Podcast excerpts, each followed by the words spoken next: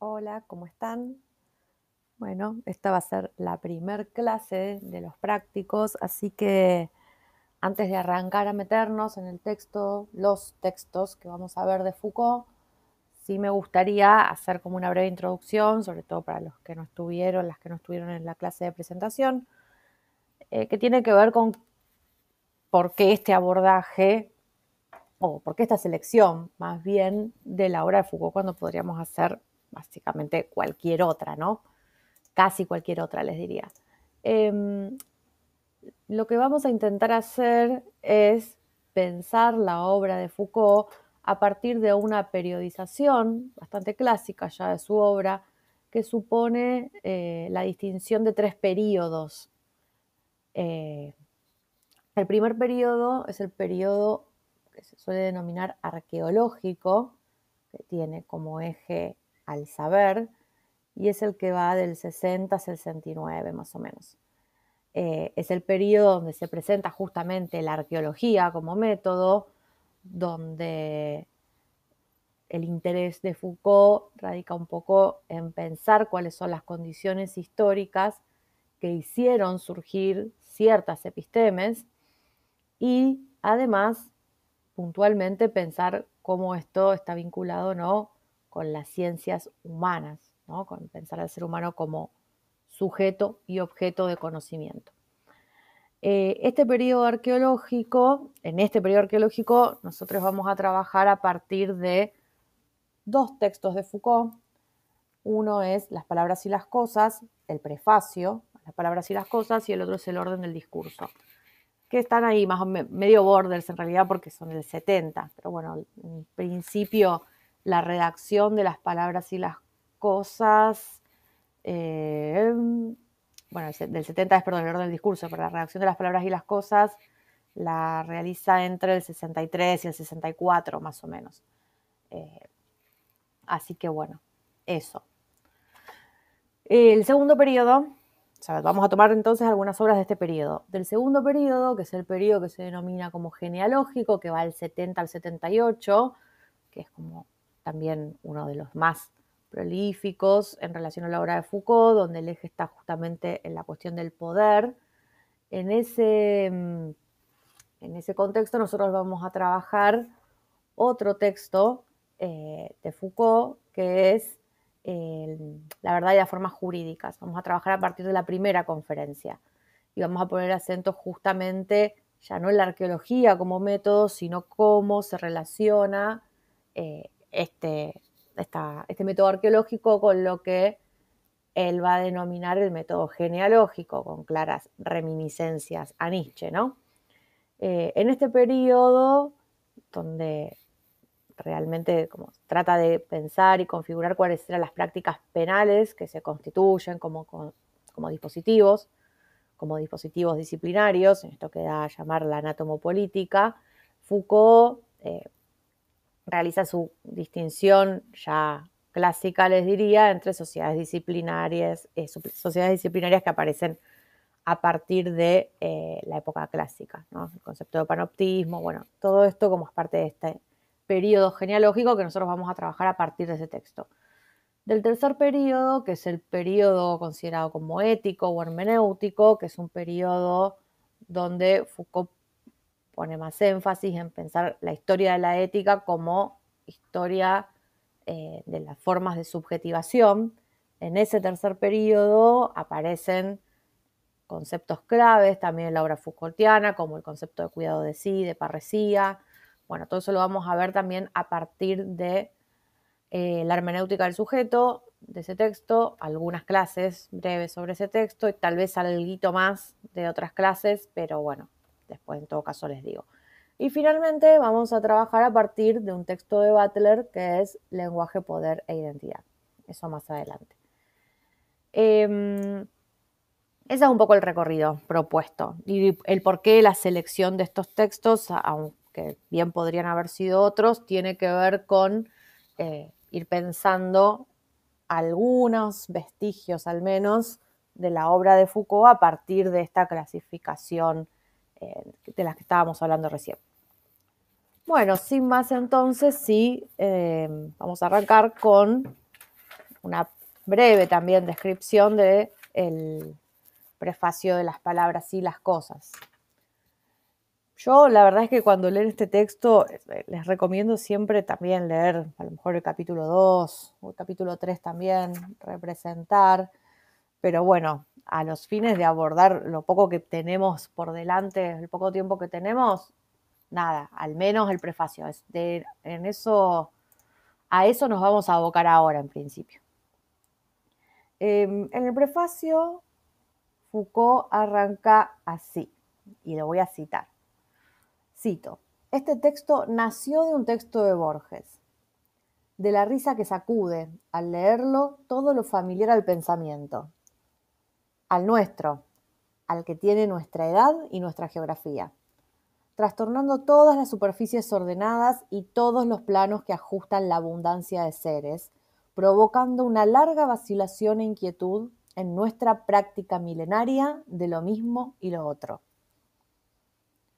Este texto cita cierta enciclopedia china donde está escrito que los animales se dividen en A, pertenecientes al emperador, B, y ahí, perdón, estoy citando eh, a Borges, citado por Foucault, ¿no? Empieza la cita de Borges. Em, este texto, entonces, cierta enciclopedia china, donde, los donde, cito a Borges, los animales se dividen en A. Pertenecientes al emperador. B. Embalsamados. C. Amaestrados. D. Lechones. E. Sirenas. F. Fabulosos. G. Perros sueltos. H. Incluidos en esta clasificación. I. Que se agitan como locos.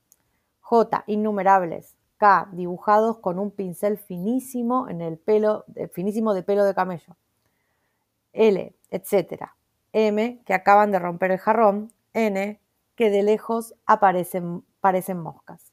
Cierro cita de Borges. Sigo con la cita de Foucault.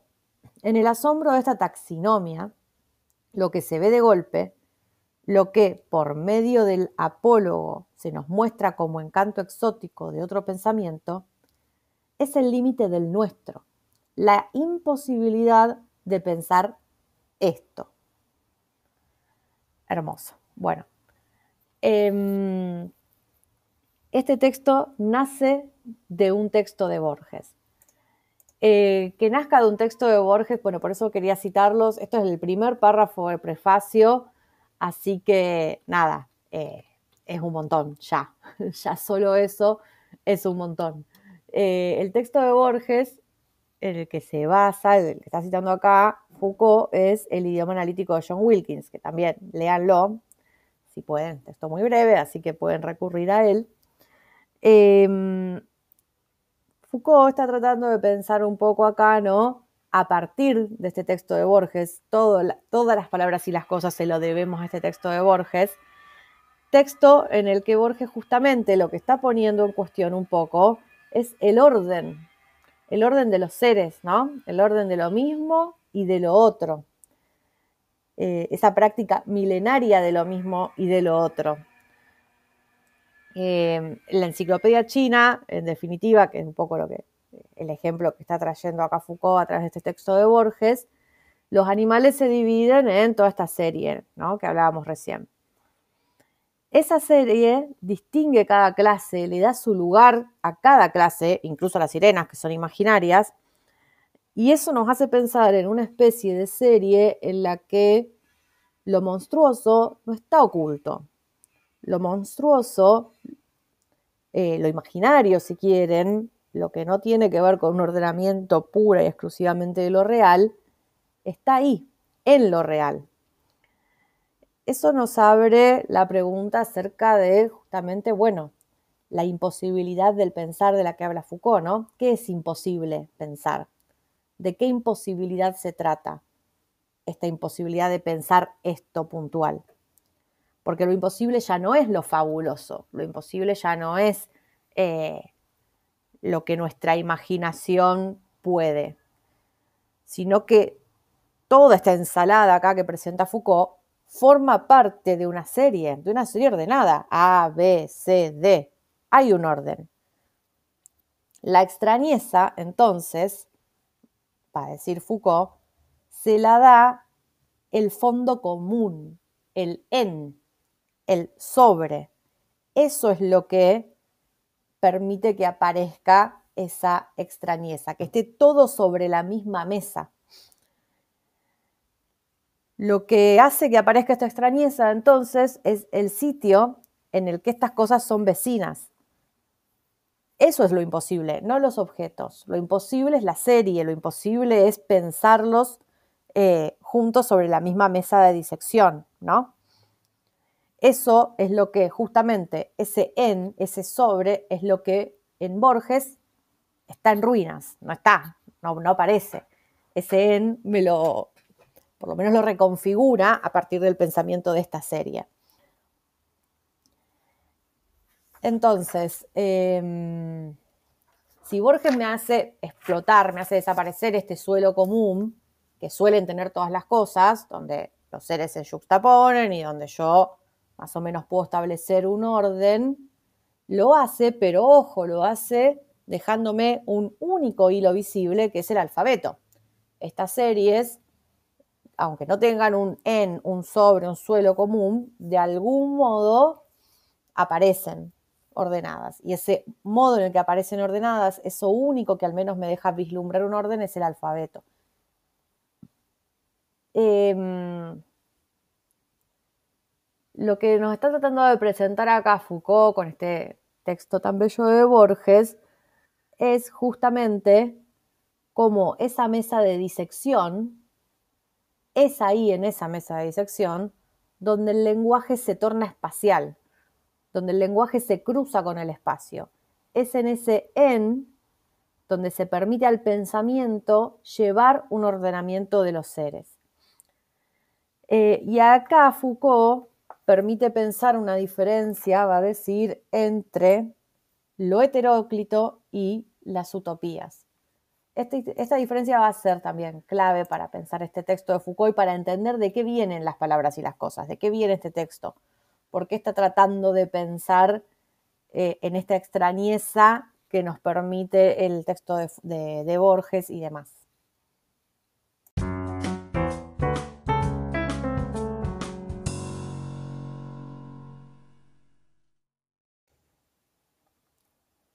Veamos entonces esta diferencia entre lo heteróclito, las heterotopías y las utopías.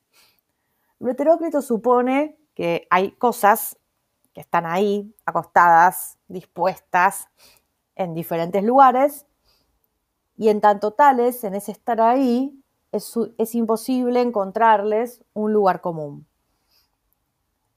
Las utopías, por otro lado, se bancan que no haya un lugar común. Dicen, ok, bueno, no hay lugar común para todo esto, me lo invento, no hay problema.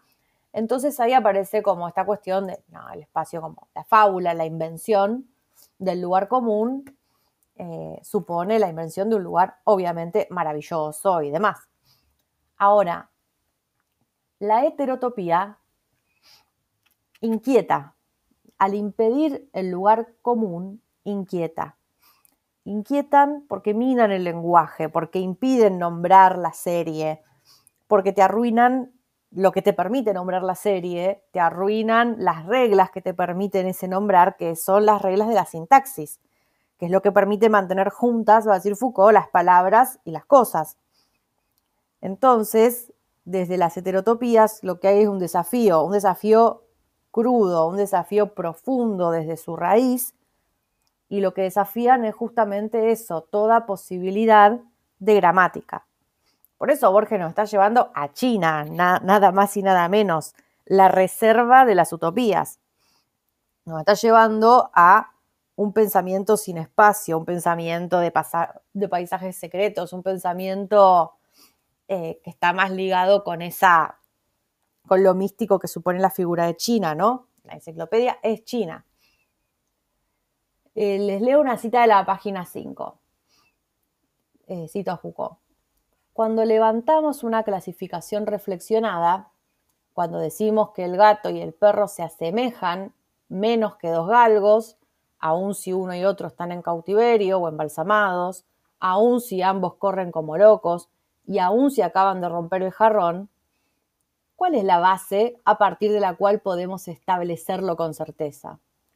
¿A partir de qué tabla, según qué espacio de identidades, de semejanzas, de analogías, hemos tomado la costumbre de distribuir tantas cosas diferentes y parecidas?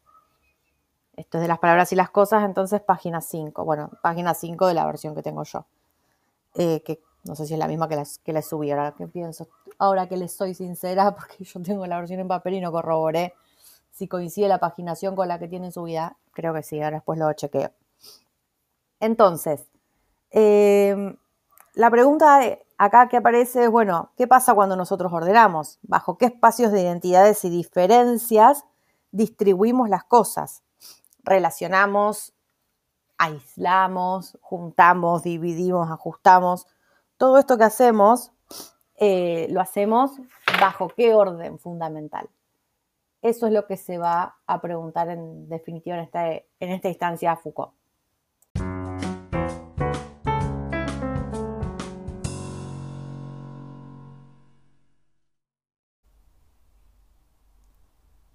En definitiva, si separo juntos, si veo identidades, si veo diferencias, si digo que esto pertenece a tal o tal otro conjunto de cosas, lo que estoy haciendo es aplicar un criterio previo.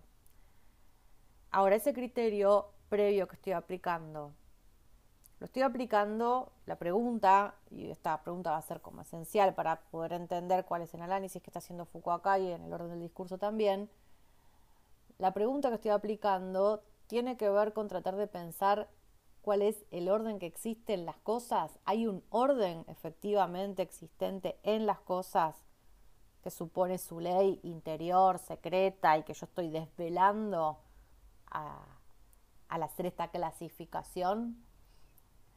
Eh, eso es un poco lo que, eso va a ser una de las claves con las que tenemos que pensar esto para Foucault.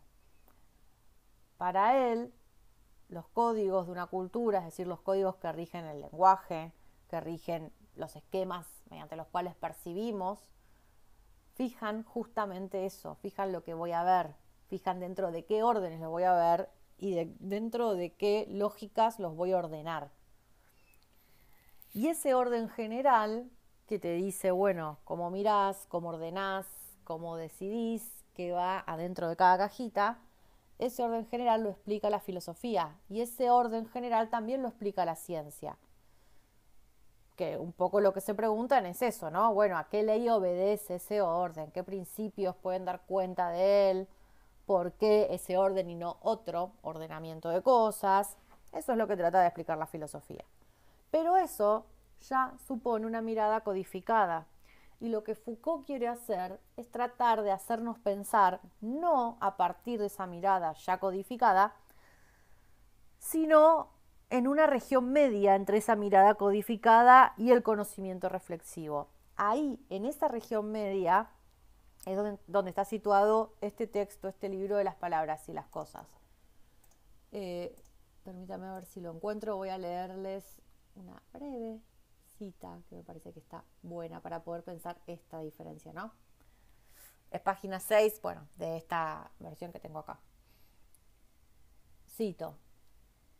Así, entre la mirada ya codificada y el conocimiento reflexivo, existe una región media que entrega el orden en su ser mismo. Es allí donde aparece, según las culturas y según las épocas, continuo y graduado o cortado y discontinuo, ligado al espacio o constituido en cada momento por el empuje del tiempo, manifiesto en una tabla de variantes o definido por sistemas separados de coherencias, compuesto de semejanzas que se siguen más y más cerca o se corresponden especularmente, organizado en todo en torno a diferencias que se cruzan, etc. Cierro cita. Esa experiencia esa región media donde aparecen continuidades o discontinuidades o ligazones espaciotemporales o cortes. De eso se trata cuando quiero hacer arqueología, de analizar esa región media.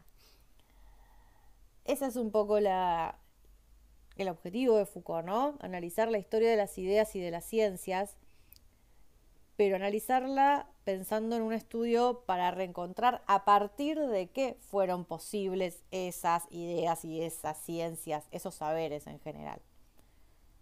a partir de qué espacio de orden se constituye un saber, a partir de qué a priori histórico. Em, y esto no lo hace desde una mirada como teleológica, de pensar, bueno, cómo es la ciencia hoy, entonces voy para atrás y trato de pensar cómo llegamos a donde llegamos, hacia dónde vamos, y pienso en términos acumulativos y de progreso, no, no, para nada. Él lo que está tratando de ver justamente es el campo epistemológico desde otro lugar. Por eso utilicé el concepto de episteme. La episteme, que a veces la denomina también, bueno, como dijimos antes, los códigos fundamentales de la cultura, o como la experiencia desnuda del orden. La episteme es el campo intermedio entre las palabras y las cosas, es esta zona media. Entonces, lo que yo tengo que hacer, bueno, más que una historia de las ideas y de la ciencia, si quieren, es una historia de la episteme, pero no de su perfección, ni siquiera de su perfección creciente, acumulativa, progresista y demás. No, para nada. Tengo que pensar la historia de la episteme pensando las condiciones que hicieron posible el surgimiento de esas configuraciones. Eh, y ni siquiera una historia del episteme, me corrijo, una arqueología del episteme. Una arqueología porque justamente es la arqueología la que define los sistemas de simultaneidades y mutaciones, de lo que continúa y lo que rompe pero la pregunta siempre versa en torno a esto, ¿no? En cuáles fueron las configuraciones que dieron lugar a estos saberes. En este texto, en las palabras y las cosas, Foucault va a dar lugar a dos discontinuidades. Ahora vamos a entrar en eso, pero antes quiero leerles también de nuevo una cita que, según mi texto, página 7, pero nada, por ahí anda, si no. Eh, cito, es evidente que tal análisis no dispensa de la historia de las ideas o de las ciencias. Es más bien un estudio que se esfuerza por encontrar aquello a partir de lo cual han sido posibles conocimientos y teorías, según cuál espacio de orden se ha constituido el saber, sobre el fondo de qué a priori histórico y en qué elemento de positividad han podido aparecer las ideas, constituirse las ciencias, reflexionarse las experiencias en las filosofías, formarse las racionalidades para anularse y desvanecerse quizá pronto. Es ahí, eh, perdón, cierro cita, es ahí, ¿no? Es ahí donde hay que ejercer eh, como este ejercicio justamente arqueológico. Es ahí. Y para hacerlo, en les decía, las palabras y las cosas, él va a mostrar como dos discontinuidades. Una entre el Renacimiento y la época clásica y la otra entre la época clásica y la modernidad. Renacimiento, época clásica, siglo XVII y modernidad, siglo XIX, si quieren. Ahora, fíjense que acá lo que nos está, nos está permitiendo pensar es algo distinto, ¿no? Eh, si él está pensando en esta continuidad o discontinuidad es porque eh, para él pensar el orden de la razón desde el Renacimiento, o sea, así como lo analizamos habitualmente, es una continuidad que para él es superficial. Él lo que va a decir es, bueno, yo, al menos yo, Foucault, leo acá discontinuidades. Leo discontinuidades. Y entonces va a tener que explicar desde qué lugar. Porque efectivamente no es como el modo más eh, habitual de leer esta época moderna, ¿no? Por eso, si bien nosotros vamos a leer este prefacio, al que le interese un poco este tema, yo le recomiendo al menos leerse, el capítulo 2 y 3 de las palabras y las cosas. En el capítulo 2, la prosa del mundo, él va a poder mm, presentar al menos cuál es justamente la episteme de, del Renacimiento, ¿no? La episteme, en realidad, hasta fines del siglo XVI va a decir, va a aparecer este episteme de la semejanza, que eh, se va a dar a partir de cuatro figuras, la conveniencia, la emulación, la analogía y el juego de simpatías. Ahora, estas cuatro figuras de la semejanza son absolutamente invisibles. O sea, son formas invisibles que en realidad sí se hacen visibles, pero se hacen visibles en la asignatura. Em, en el capítulo 3 ya va a entrar en el juego de la episteme moderna. Capítulo 3 creo que se llamaba representar, no me acuerdo. Sí, representar. Em, y ahí aparece la figura de Don Quijote como esa bisagra clave entre la episteme de la semejanza y la episteme moderna de la representación, donde ya la similitud que antes era em, el modo en que yo articulaba el saber, ahora me lleva al delirio. Las palabras ya no marcan las cosas, sino que vagan ahí, sin contenido, sin semejanza que las rellenen, sin nada. Eh, es interesante, bueno, si les interesa al menos este paso a la modernidad, la clave de lectura que piensa acá Foucault no es la clásica, no es como el modo de presentarnos habitual la, la modernidad en, la historia de las ideas, pero es interesante. Y sobre todo el análisis que hace de Bacon y Descartes, también como esa crítica a la idea de la semejanza en uno y en otro.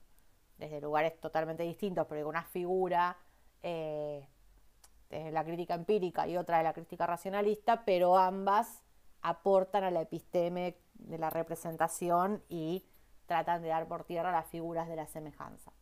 Eso por si les interesa. A modo de comentario, porque no es lo que lo que estamos viendo acá puntualmente. Pero bueno, vayamos eh, un poco a pensar esto, ¿no? Estas rupturas que él ve entre el episteme de la semejanza y el episteme de la representación moderna y demás. Cuando él lo analiza, no analiza la física, la química, digo, las ciencias que ya sabemos que, son las dignas de análisis para muchos. Eh, él analiza cada época según una tríada de saberes. La época clásica refiere a la gramática general, al análisis de las riquezas y a la historia natural, y en la modernidad la filología, la economía política y la biología. Y las nombro no porque me voy a centrar demasiado en esto, sino porque puntualmente me parece interesante que lo que está haciendo justamente es pensar en dominios del saber que son relativamente marginales, ¿no? No, están, no estamos hablando, como les decía, de bueno, pensemos en la historia de la física y ahí ya estamos todos más de acuerdo. Em, justamente son más marginales porque no son más, no son tan eh, encadenados deductivamente en un orden como ya justamente el representar más moderno, sino que son más dependientes de procesos exteriores. Y en eso él está siempre retomando a Canguilhem, ¿no? En estos tipos de análisis. Canguilhem, que fue su director de tesis y que también él retoma también la noción de, discontinuidad y demás, varias cosas. Pero bueno, nada, eh, eso. Eso fundamentalmente me parece que es interesante y sobre todo, bueno, pues también aparece en el orden del discurso. Vayamos un poco al orden del discurso, así no lo hago más larga y además porque creo que es como la tercera vez que ya grabé esto porque no sé qué me pasa, que me queda como procesando el audio y no me lo no lo graba. Así que ahora, bueno, opté por no grabarlo directamente, sino hacer el archivo y subirlo al programita, porque ya está siendo un poco tarde. Bueno, vamos entonces al orden del discurso.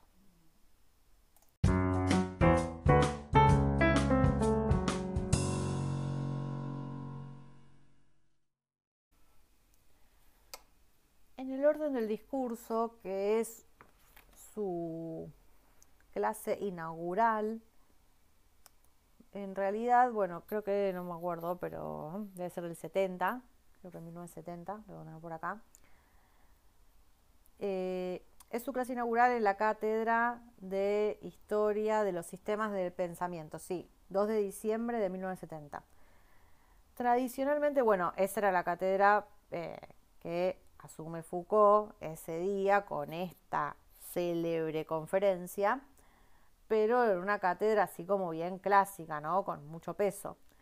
Y en esa primera lección inaugural, el docente a cargo solía decir, bueno, cuáles iban a ser como los lineamientos que iba a seguir eh, de investigación. Nada, lo que iba a presentar de ahí en adelante. Por eso también este texto es bastante clave en términos de lo que antes les decía, de las periodizaciones que podemos pensar en Foucault bueno, acá tenemos un tercer periodo, acá tenemos la inauguración de un segundo periodo, perdón, en los 70, un texto bien bisagra también para eso. Eh, lo que nos trata de decir Foucault en el orden del discurso es que existen procedimientos para controlar, seleccionar, distribuir, clasificar los discursos. Y algunos de esos procedimientos se, ejercen siempre desde el exterior y otros no, otros se ejercen desde el interior.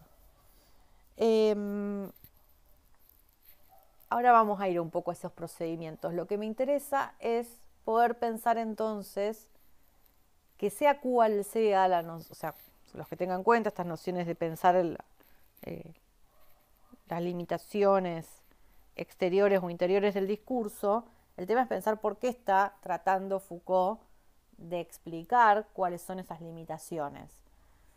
Eh, en definitiva, todo esto se apoya en algo que también aparece en las palabras y las cosas y que tiene que ver con tratar de dislocar esto, ¿no?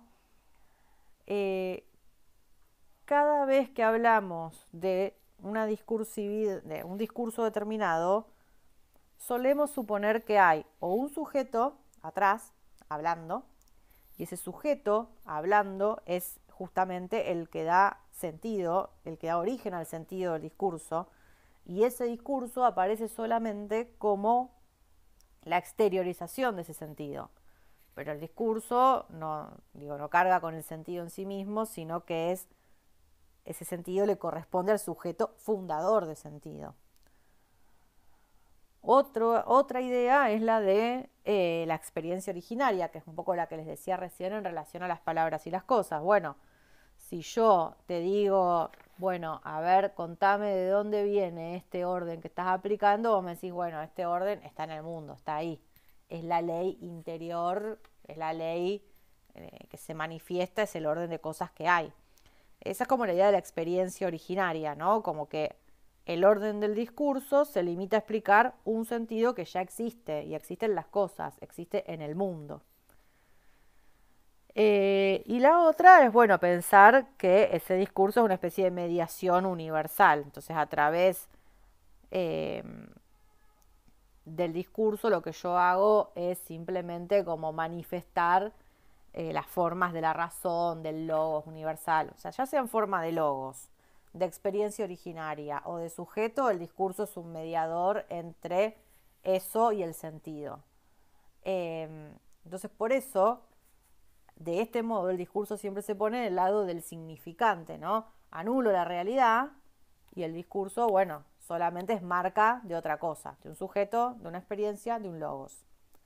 La tarea que se está tratando de proponer Foucault en el orden del discurso, lo mismo que hacen las palabras y las cosas, es tratar de devolver a los signos su realidad de discursos. ¿No? Es un poco correr esto y decir, bueno, no, no, hay una marca y el discurso es eso. Pensemos qué es lo que pasa con esa discursividad como acontecimiento en el momento de la enunciación, bajo qué reglas se enuncia, con qué limitaciones que las tiene, externas e internas. Pensemos eso, o sea, pensemos la discursividad desde ese lugar. No la pensemos más como una marca de otra cosa. No, Pensemos la discursividad con su propia lógica. Em, no, a ver, no exenta justamente de la relación con las prácticas sociales y demás, pero en definitiva, para tratar de poder devolver a la discursividad a ese lugar, es que está pensando justamente en que eh, hay formas de limitación interna del discurso, esto sí también aparece en el orden del discurso, ¿no? Las formas de eliminación interna, que son los comentarios, las disciplinas. ¿Por qué los comentarios? Bueno, porque los comentarios son básicamente eso, un proceso para limitar la discursividad. Creo que es lo que hacemos básicamente todo el tiempo en filosofía. Se trata de eso, de comentar eh, lo que dijo otro. Y si comento lo que dijo otro, limito la producción de nuevos discursos porque en realidad es como esa retroalimentación. Y bueno, después habla de otros saberes, que son la matemática, la física, donde en realidad más que ese comentario, lo que la regla interior eh, o el límite interior del orden discursivo, te la dan esas reglas de control, de producción de discursos. Cuando te digo, bueno, cómo puede circular, cuándo puede circular, por qué puede circular un discurso y demás. Y eso en relación a las, eh, al orden interno. También va a hablar de cuáles son las limitaciones externas. Bueno, quién habla, qué dicen, qué circunstancias lo dicen. Eh, cuáles son las prohibiciones, él va a hablar de las prohibiciones así también como otra de las claves de las limitaciones externas al discurso, esas limitaciones que se, se expresan en forma de tabú, de la diferencia entre razón y locura, también como una limitación externa al discurso, de la aparición también de las distintas morfologías de la verdad, qué es lo verdadero, qué es lo falso, eh, y esto, bueno, también me parece que es clave para tratar de pensar Foucault, ¿no? Porque acá es cuando aparece eh, un Foucault bien en el orden de la línea nietzscheana. Cada verdad tiene su historia, y si cada verdad tiene su historia, aparece bajo cierta morfología de la voluntad de verdad, que en definitiva, nada, me la invento. Eh, cada vez que hay una nueva episteme, lo que hay justamente son nuevas formas de voluntad de verdad. Entonces, lo que trata de analizar en el orden del discurso es todas estas limitaciones al discurso que acompañadas por prácticas de base institucional ponen en práctica el saber en una sociedad, o sea, cómo se valora, cómo se distribuye, cómo se producen las discursividades. Eh, y esto no, acontece justamente porque al estar acompañadas de prácticas no discursivas, esa voluntad de verdad es lo que hace en definitiva es ejercer poder de coacción de los discursos. Entonces, los efectos del poder propios del juego enunciativo también van a estar presentes para Foucault en este sentido. Eh, por eso me parece interesante que tanto en la arqueología, eh, perdón, la arqueología no, las palabras y las cosas, como en el orden del discurso, la cuestión es la misma, ¿no? Tratar de pensar eh, cómo puedo como sacarle esta, son sacarle a, a los discursos este sentido originario que los sostiene, desde la subjetividad o desde la manifestación de una realidad de experiencia originaria o desde un logos que los enuncia, lo que sea. Pero darles otra, eh, otro peso y otra, otra lógica, eso es un poco lo que, a lo que está jugando Foucault. Eh, por eso, bueno, muy, muy distinto a lo que supone pensar eh, los cambios de los paradigmas para la de Kuhn, ¿no? Pero eh, los cambios de los paradigmas en términos de épocas, donde se dan sucesiones entre una y otra y demás, lo que intenta hablar es de otra cosa, de cuáles van a ser los fenómenos de ruptura, cuáles van a ser las interrupciones o las discontinuidades por eso es importante el aporte de Cam Gillen, por esta noción de discontinuidad, porque él también analiza los desplazamientos, las transformaciones de los conceptos. De hecho, habla de eso, ¿no? De una historia de los conceptos. Pero bueno, la problemática va a girar siempre, eh, tanto en las palabras y las cosas como en el orden del discurso, en torno a la aparición de, de enunciados. ¿no? Pero no solo la aparición de enunciados, sino bajo qué leyes aparecen ciertos enunciados, cuáles son las condiciones que hicieron posibles esos enunciados, en su calidad de acontecimiento, que lo son, pero hay determinadas condiciones de posibilidad que hicieron que emerjan. Entonces, ok, hay que comprenderlos en ese sentido, pero además debe comprenderse ese acontecimiento en articulación con acontecimientos que no son discursivos, que tienen que ver con el orden técnico, político, económico, social, el que sea, pero no discursivos. Eh, y eso lo analiza en el caso de la ciencia, de la filosofía, distintos saberes, pero lo que tienen en común es cómo va poniendo en juego el modo en, en que se producen los discursos, las condiciones que hacen posible la emergencia de ciertas epistemes, y cómo eso en realidad está siempre ligado a acontecimientos de naturaleza no discursiva. Y bueno, creo que eso es todo y los voy a dejar acá. Y nos vemos para consultas la próxima.